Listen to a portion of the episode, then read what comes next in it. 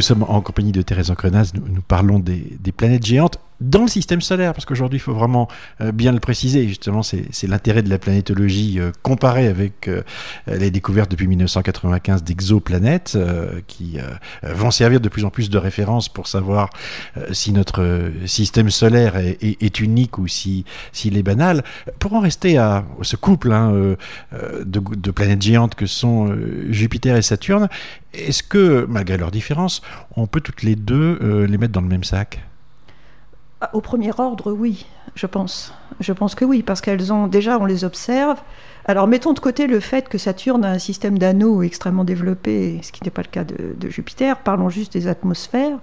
Vous avez dans les deux cas un système de bandes et de zones, une, euh, des vents euh, assez, très forts euh, à l'équateur euh, vous avez, dans le cas de Saturne, alors la différence. Quand vous dites très fort, c'est euh... quel, quel ordre de grandeur?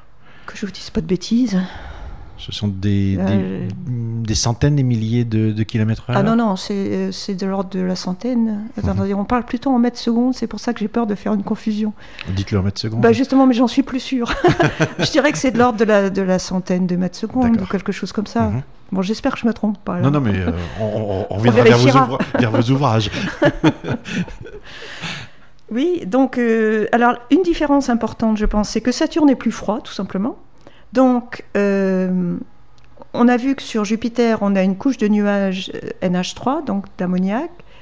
Et dans le cas de Saturne, cette couche va être beaucoup plus épaisse. Parce que la température étant plus froide, les modèles thermochimiques montrent qu'on euh, attend une, et c'est ce qui fait que la couleur de Saturne est jaune et beaucoup plus uniforme que celle mmh. de Jupiter. Mmh. Donc c'est bien des compositions chimiques oui. liées à des températures Mais oui. et liées euh, à, je veux dire, à la position de naissance de ces planètes. Tout à fait. La distance héliocentrique est très, très importante. Mmh. Alors quand on prend Uranus et Neptune, là c'est déjà plus un problème pour l'observateur parce qu'elles sont tellement froides que beaucoup de molécules vont condenser à des niveaux tels qu'ils ne sont pas observables. Par exemple, euh, on, a, on, a, détecté H2O euh, gazeux en profondeur sur euh, Jupiter et Saturne. On n'a pas pu le faire sur Uranus et Neptune parce que c'est à des profondeurs telles que c'est pas observable. Ouais. Et c'est pareil pour euh, NH3, c'est pareil pour pH3, pareil pour. Mmh. Et par contre, ce qui se passe, c'est que la température, alors ce minimum de température donc, que j'évoquais précédemment, il fait 50 degrés K sur Uranus et Neptune, ce qui est extrêmement froid alors qu'il fait euh, 100, 110 sur Jupiter et 90 sur Saturne. Et à 50 degrés K, eh ben, c'est bien simple, tout condense, euh, et même le méthane. Même le méthane. Donc, vous avez condensation du méthane sur Uranus et Neptune, mais il en reste quand même un peu. Et dans la haute atmosphère, alors vous avez euh, sur les quatre planètes un phénomène qu'on retrouve partout, c'est la photodissociation du méthane restant qui vous donne toute une série d'hydrocarbures et, d'ailleurs des spectres euh, extrêmement riches dans l'infrarouge parce que vous avez C2H2, C2H4, C2H6, vous avez dans certains cas C6H6, CH3, euh, toute une kyrielle de. C'est une vraie usine chimique. C'est hein. une vraie usine chimique. Si, si, oui, oui, absolument. Est-ce que ces systèmes évoluent? Est-ce que ces planètes changent? Vous nous avez dit, on ne sait pas très bien ce qu'est, oui, par exemple, euh... la tache rouge, mais est-ce qu'elle a toujours existé ou, ou est-ce qu'en continu, euh, là aussi, ça, y a, y a, ça évolue, ça change? Il y a une évolution que l'on comprend, c'est celle de, de l'évolution saisonnière, comme je vous disais. Ouais. Et ça, on l'observe sur Titan, par exemple. On, voit des effets saisonniers très nets. Ce qui s'est passé du temps de voyageurs n'est pas euh, ce qui se passe aujourd'hui. Un autre exemple, c'est Uranus, qui a, comme vous le savez, la particularité d'avoir son axe de rotation pratiquement dans le plan de l'écliptique, ce qui fait que quand Uranus tourne autour du, du Soleil, eh bien, de temps en temps, vous voyez l'axe du pôle, de temps en temps, vous la voyez côté équateur, et ça, ça donne évidemment des configurations très différentes. Hmm. Ça a été une grande surprise, hein, d'ailleurs, au moment du passage de Voyager, que de découvrir euh, une planète aussi agitée. Je pensais à, euh, oui. à, à Neptune. Euh, à Neptune, sans on aucun pensait qu'elle elle serait tranquille parce qu'elle serait loin. Euh... Neptune a été une très grande surprise parce que, en plus, il y a des phénomènes saisonniers, alors dont on ne comprend pas très bien l'origine, parce que c'est pas lié, euh, c'est sur des échelles de temps beaucoup plus courtes. Euh, il y a des systèmes nuageux qui se forment et qui se défont sur, sur Neptune. Et quand Voyager est passé, il y avait cette merveilleuse tache euh, sombre mmh. qui a fait penser à, la, un, à un, analogue de la, de la, grande tache rouge sur Jupiter et qui a disparu depuis. Mmh. Quand le télescope spatial, dix ans plus tard, a regardé depuis la Terre, mais avec une qualité d'image comparable, il n'y avait plus, la tache euh, sombre n'existait plus. Il y a encore des astronomes qui observent les planètes? Alors absolument. Et ça, je pense que c'est quelque chose qu'il faut garder en, tête. Parce que, pour une raison très simple, quand vous envoyez une sonde spatiale vers euh, une planète, il faut que ce soit fiable, que ça marche à tous les coups. Donc il faut que l'instrument soit euh, spatialisé, comme on dit, c'est-à-dire d'une part qu'il soit relativement simple, qu'il soit d'une technologie éprouvée. Et ça, ça réduit considérablement les performances. Si vous voulez, par exemple, euh, observer une, molécule, prenons l'atmosphère de Mars. L'atmosphère de Mars est très ténue. Donc, pour observer ces signatures spectrales gazeuses, il faut des spectres extrêmement résolus, comme on dit, c'est-à-dire avec euh, une précision euh, dans l'échelle de, longueur d'onde très grande. Ces instruments sont très compliqués. Vous ne pouvez pas facilement mettre ça à bord d'une sonde spatiale. Mais par contre, au sol, là, vous n'avez pas de problème de poids. Je dirais pas que vous n'avez pas de problème d'argent, si vous en avez bien sûr, mais c'est soluble. Enfin, vous pouvez mettre un, très gros spectromètre euh, derrière un télescope de grande taille, et là, vous faites des choses que vous ne pouvez pas faire de l'espace. Il faut vous débarrasser de l'atmosphère terrestre, quand même. Exact. Donc, euh, il faut effectivement choisir des longueurs d'onde accessibles du sol, mais dans l'infrarouge, fort heureusement, on a quand même des fenêtres. Prenons l'exemple de H2O2, le peroxyde d'hydrogène, qui a été cherché sur Mars euh, pendant des, décennies. Pourquoi d'ailleurs? Parce que c'est un oxydant. Euh, qui est, à l'époque de Viking, on s'était demandé pourquoi il n'y avait pas de molécules organiques à la surface, et on avait déjà diagnostiqué que sans doute le peroxyde d'hydrogène pourrait être responsable de la destruction de ces molécules. On l'a cherché jusqu'en 2003. Et en 2003, il y a deux équipes qui l'ont trouvé, euh, une équipe dans le millimétrique une équipe américaine, et puis euh, la nôtre dans l'infrarouge, en observant à 8 microns un endroit qui est observable mmh. depuis. Mais il fallait un instrument extraordinairement résolvant. Alors actuellement, vous observez euh, à partir d'Hawaï, qui est un, site absolument euh, magnifique d'abord. Oui. magnifique aussi. Magnifique à tous les sens du terme. Tout à fait. Mais et, là, qu'est-ce que vous observez comme, comme Alors justement, là, j'ai fait la dernière fois que j'y étais, j'ai observé Mars. Euh, et justement, j'ai fait une cartographie de, ce peroxyde d'hydrogène par la méthode que je vous décrivais à l'instant. Et pour l'instant, il n'y a pas d'instrument à bord de sonde spatiale qui puisse faire l'équivalent. Hmm. Donc je crois que les observations au sol sur des grands télescopes et des instruments très sophistiqués sont très complémentaires des missions spatiales. Jusqu'au VLT qui, peut, qui observe, qui a des programmes d'observation de planètes. Oui, bien sûr. Alors c'est un autre exemple, effectivement. Je vous mentionnais l'observation du, pôle sud de Neptune, qui est plus chaud que, son environnement à, cause du solstice euh, mmh. d'été dans l'hémisphère sud. C'est aussi une observation faite du sol par le VLT.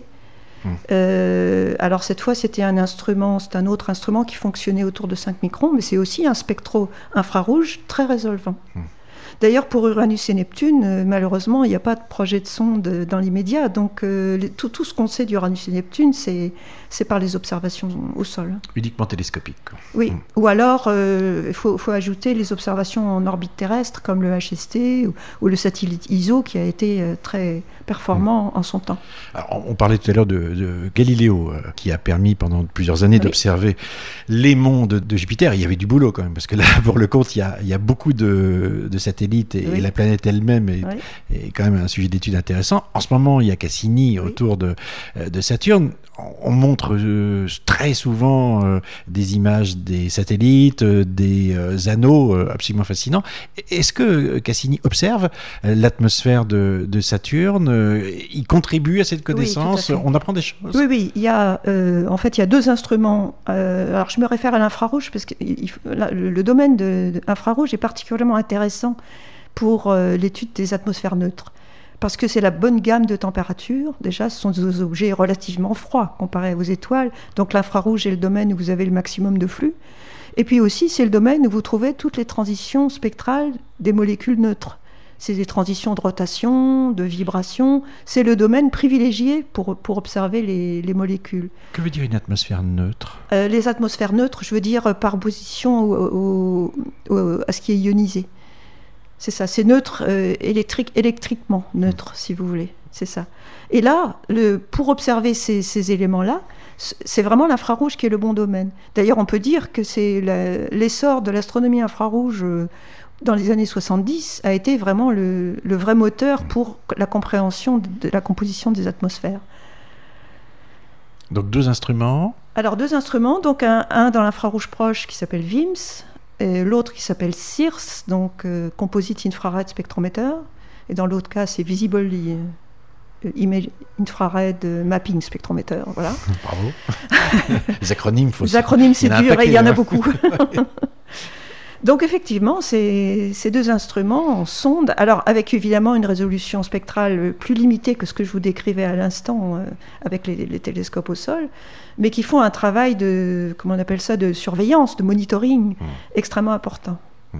Oui, parce que là, c'est vrai qu'on n'a pas de découverte, entre guillemets, comme euh, on découvre de nouvelles formations, euh, des systèmes dynamiques sur les anneaux. Enfin, on a l'impression que c'est du travail de long, hein, vraiment, vraiment sans doute. il faut compter le temps, avoir beaucoup d'observations.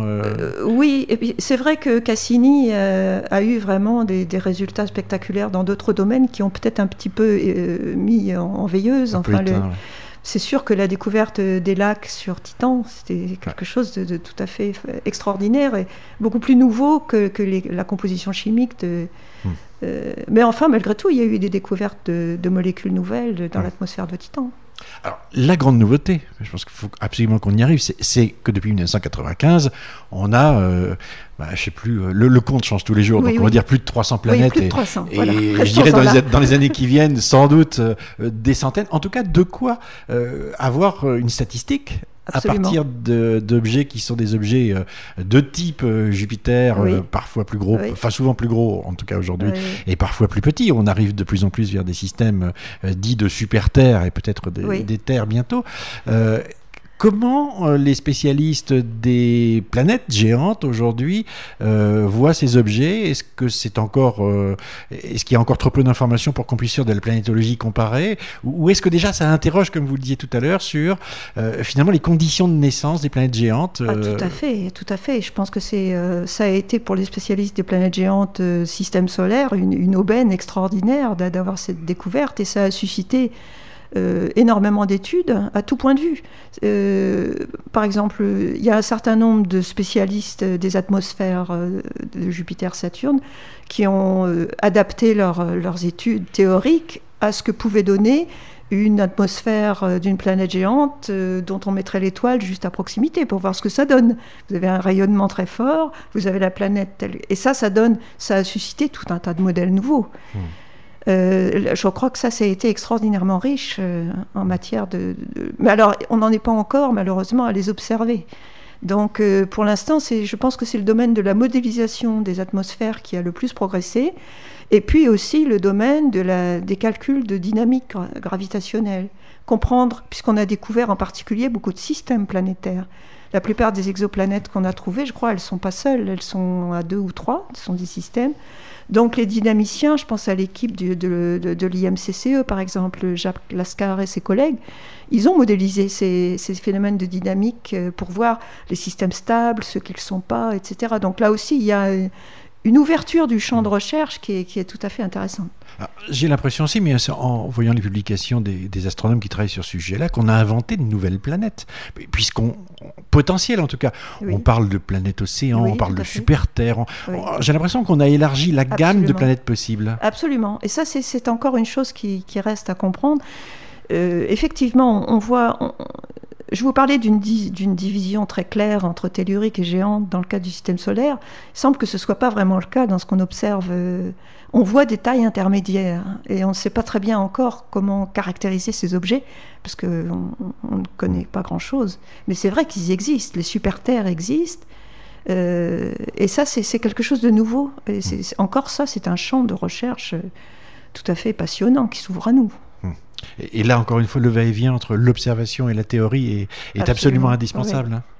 Et je pense que ça a été aussi une très très heureuse surprise des dernières années, c'est que la méthode classique qui a donné toutes ces découvertes, c'est-à-dire la vélocimétrie, la mesure de la vitesse radiale de l'étoile qui permet indirectement de trouver la planète, on pensait au début qu'on ne pourrait pas descendre à des masses telles que les super-terres. Et finalement, les instruments comme ARPS, conçus par Michel Mayor au Chili, ils se sont avérés capables de. Ils ont la précision suffisante pour descendre au super terre. Et ça, c'est.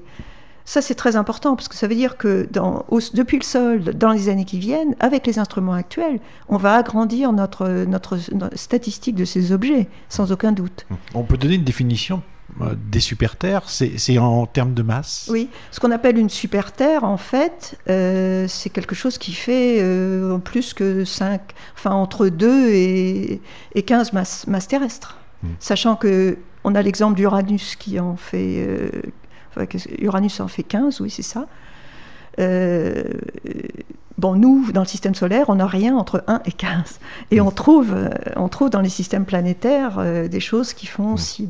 Alors, évidemment, leur étoile n'est pas le Soleil non plus. Hein, donc, il faut se garder d'une comparaison trop rapide. C'est pas des systèmes solaires, hein. mm. c'est souvent des systèmes planétaires avec des étoiles très différentes des nôtres. Euh, vous qui avez travaillé à une époque où euh, ces, ces mondes-là n'existaient pas, qu'est-ce qui vous a le plus impressionné? Leur quantité, euh, l'extrême variété, encore une fois, de, de, ces objets potentiels ah ben, Ce qui m'a le plus frappé, mais je vous dis, c'était au point que c'était une révolution culturelle, c'est la présence de ces planètes géantes à côté de leur étoile. C'est vraiment à côté. Hein. Ah ben oui, ça tourne en quatre jours c'est 0,03 euh, unités astronomiques. Imaginez une planète tournant en 4 jours. Une planète, imaginez Jupiter tournant en 4 jours à côté du Soleil. C'était pas imaginable. C'est pas imaginable. c'est ce qui a fait que Michel Mayer a trouvé d'ailleurs cet ah bah, objet, parce que tous les autres avaient écarté ça en disant non, c'est pas peine de chercher aussi près. Mais c'est sûr, mais ça, on est souvent victime des préjugés comme ça. Et la, mm. enfin, ce qui fait, je crois, le caractère extraordinaire de la découverte de Michel Mayer, c'est que il s'est pas laissé impressionner par des préjugés. Et ça, c'est comme ça qu'on fait les découvertes. je vous ai gardé la question euh, la, plus, la plus complexe peut-être pour la fin. C'est finalement, est-ce qu'on est unique dans le système solaire? Et Est-ce qu'on peut le rester encore euh, quand on commence à se comparer à l'extérieur Est-ce qu'on est originaux? Euh, là, je, bon, je ne peux pas répondre. Je peux vous donner mon avis, mais c'est pas un avis, ça n'est pas basé sur une certitude scientifique. Pour l'instant, je crois que personne ne peut répondre à la question sommes-nous uniques? Euh, selon, les gens vous répondront oui ou non, un peu selon leur propre feeling. C'est vrai que quand on voit la multitude des, systèmes, on est tenté de penser que bah non, on n'est pas seul, c'est pas possible. D'un autre côté, quand, on voit la quantité euh, de conditions qui ont dû être réunies pour que la Terre soit ce qu'elle soit, euh, c'est pas non plus quelque chose qu'on peut reproduire facilement. Mmh. Donc vous avez les deux écoles. Il y en a qui vous diront, euh, pour, pour, reproduire la vie, il faut des conditions tellement, tellement de conditions ensemble que euh, on est peut-être unique. Et puis d'autres qui vous diront, moi j'appartiens plutôt à la deuxième catégorie, il y a tellement, tellement de systèmes que je vois pas bien pourquoi on serait unique, franchement. Mais ça, c'est pas un avis de. Il n'y a pas d'argument scientifique qui permette bah, de basculer dans un sens plutôt bah que dans un autre. Non, parce que c'est en termes de probabilité que ça se passe, si vous voulez. Et il y a trop d'inconnus encore dans le système. Même si le fait de découvrir des centaines et sans doute des milliards de planètes, c'est déjà une euh, levée une inconnue qui est C'est levé. C'est vous connaissez cette fameuse équation de Drake euh, qui calcule le nombre de planètes où la vie pourrait exister. Alors c'est une série de facteurs le nombre d'étoiles que vous multipliez par le pourcentage d'étoiles qui ont une planète, vous multipliez par le nombre de planètes qui sont dans ce qu'on appelle la zone d'habitabilité, c'est-à-dire la région où l'eau a la chance d'être liquide. En plus, ensuite, vous multipliez par celles parmi ces planètes qui ont vu apparaître la vie, et c'est là où le coefficient est tout ce que vous voulez, parce qu'on n'a aucune, aucune information scientifique. Tant qu'on n'a pas trouvé la vie ailleurs, on ne peut pas connaître, mm. on ne peut pas donner un chiffre sur la probabilité d'apparition de la vie dans un milieu même favorable. Et c'est là où le bas blesse, en fait. C'est là où l'énorme inconnu euh, intervient. Mm. C'est une discussion qui a lieu euh, chez les astronomes ou, je dirais c'est tacite euh? Carl Sagan était quelqu'un qui avait énormément développé ces, choses-là. C'est très malheureux qu'il soit décédé avant, mm avant l'apparition, enfin les découvertes des, dernières années. Quelqu'un qui est à la fois la base, les bases scientifiques et en même temps euh, capable d'ouvrir la réflexion. Il posait bien, il posait bien les questions. Effectivement, tout était, enfin, cette fameuse équation de Drake, elle est, elle est Elle était déjà posée, disons, il y a, il y a une vingtaine d'années. Donc euh, oui, le débat. Euh, Elle a conduit les astronomes à, se lancer dans des programmes pour écouter le ciel, hein, même si après c'est devenu de l'initiative privée, mais ça a quand même conduit des programmes. Et puis en, France, ne serait-ce qu'en France, ça a insufflé une, une, une, dynamique considérable. Par exemple, le CNRS a créé un programme interdisciplinaire qui s'appelle Origine des planètes et de la vie, suite à la découverte de ces exoplanètes. Et ça a développé tout un tas de recherches sur comment la vie est apparue sur Terre. Donc ça a mis ensemble des communautés qui ne se connaissaient pas avant, les biologistes, les physiciens, les chimistes, les astronomes, et ce qu'on appelle maintenant les exobiologistes, qui travaillent sur euh, la recherche de la vie dans l'univers.